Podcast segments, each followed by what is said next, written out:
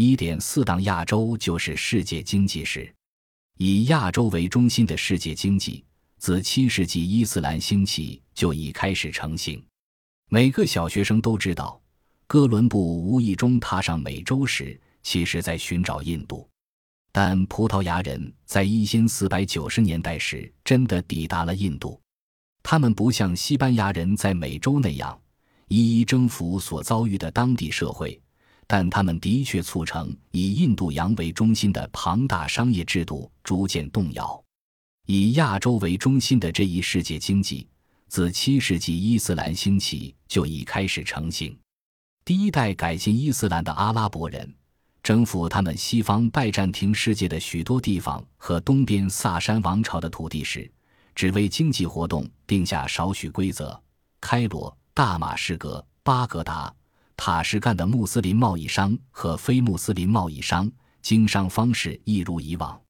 罗马衰落后，沟通地中海、印度洋两世界的通道为之中断。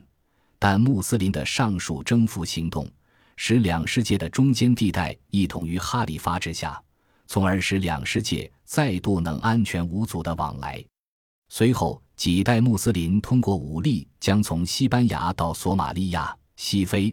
爪哇的广大地区纳入伊斯兰版图，印度人和其他民族的贸易网与西方、近东的贸易网连成一气。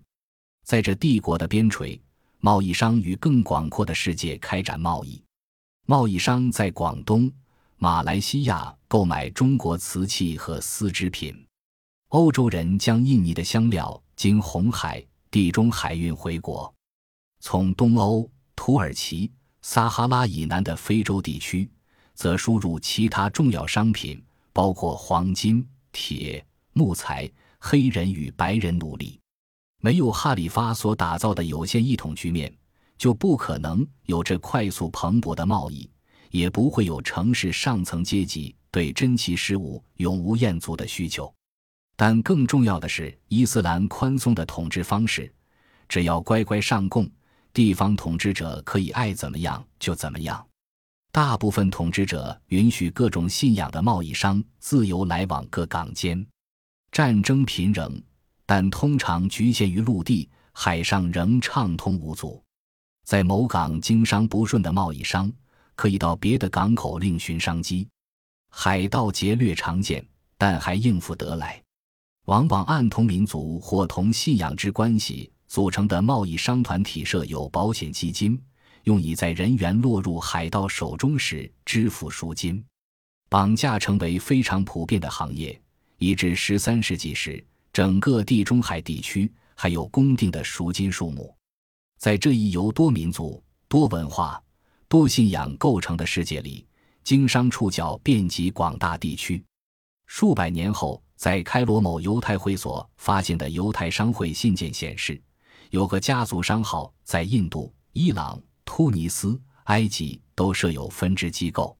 此外，复杂的国际劳力分工也发展出来。抵抗十字军的伊斯兰战士身穿来自高加索地区的锁子甲，佩戴以今日坦桑尼亚所开采的铁在印度熔炼的钢剑，就是明证。长距离交易的商品不止奢侈品，还包括面粉。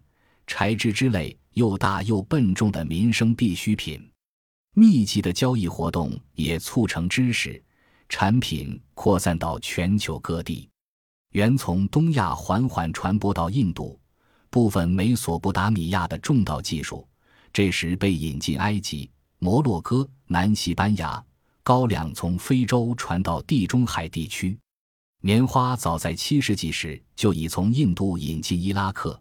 然后沿着贸易路线，从伊拉克传到叙利亚、塞浦路斯、西西里、突尼斯、摩洛哥、西班牙，最终抵达尼罗河谷。伊斯兰贸易路线将造纸术从中国引进欧洲，将古希腊医学传回已失传该医学的欧洲。葡萄牙人抵达时，这一体制已陷入困境，奴隶、不堪横征暴敛的小农。城市里的穷人造反，外敌入侵，还有生态问题导致经济萎缩，四分五裂。但贸易量仍然庞大，该体制所赖以运行的基本规则仍未动摇。这地区普遍认为海洋不属于任何人，而葡萄牙政府是第一个攻击这个基本理念的政府，且是第一个运用武力改变贸易路线的政府。有三个战略要地可以扼控当时主要的西向贸易路线，分别是马六甲、霍尔木兹、亚丁。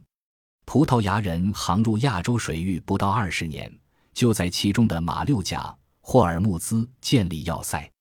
他们还建造了许多沿海要塞，大部分位于印度。他们宣称胡椒贸易为他们的专利，不容他人染指。凡是在这广大海域航行的船只，都得有他们发的通行证，否则他们一律有权登船或予以击沉。通行证要价低廉，但购买者得同意不买卖某些商品，同意抵制某些港口。葡萄牙人口气很大，但根本没那实力。他们的殖民地始终很脆弱，因为他们都无法自给自足。事实上。大部分殖民地得以幸存，完全是因为他们太弱，对陆上主要强权不构成威胁。因此，附近的王国乐于提供葡萄牙人饮食所需，以换取海上通行证和航海安全。对于胆敢侵犯他们专卖利益者，葡萄牙人的确予以严惩，但他们未能真正主宰印度洋。十六世纪中叶，葡萄牙人遭到反扑。亚奇苏丹率兵进攻陆海，在印度贸易商协助下，一五四零年代重启红海贸易路线。十六世纪末期，一再围攻马六甲。不久，更强大的欧洲人出现：荷兰人、英格兰人。到了十七世纪初期，亚洲的葡萄牙帝国已日薄西山，无可挽回。但由重商主义、贸易战争。以欧洲为中心的世界经济构成的时代才刚开始。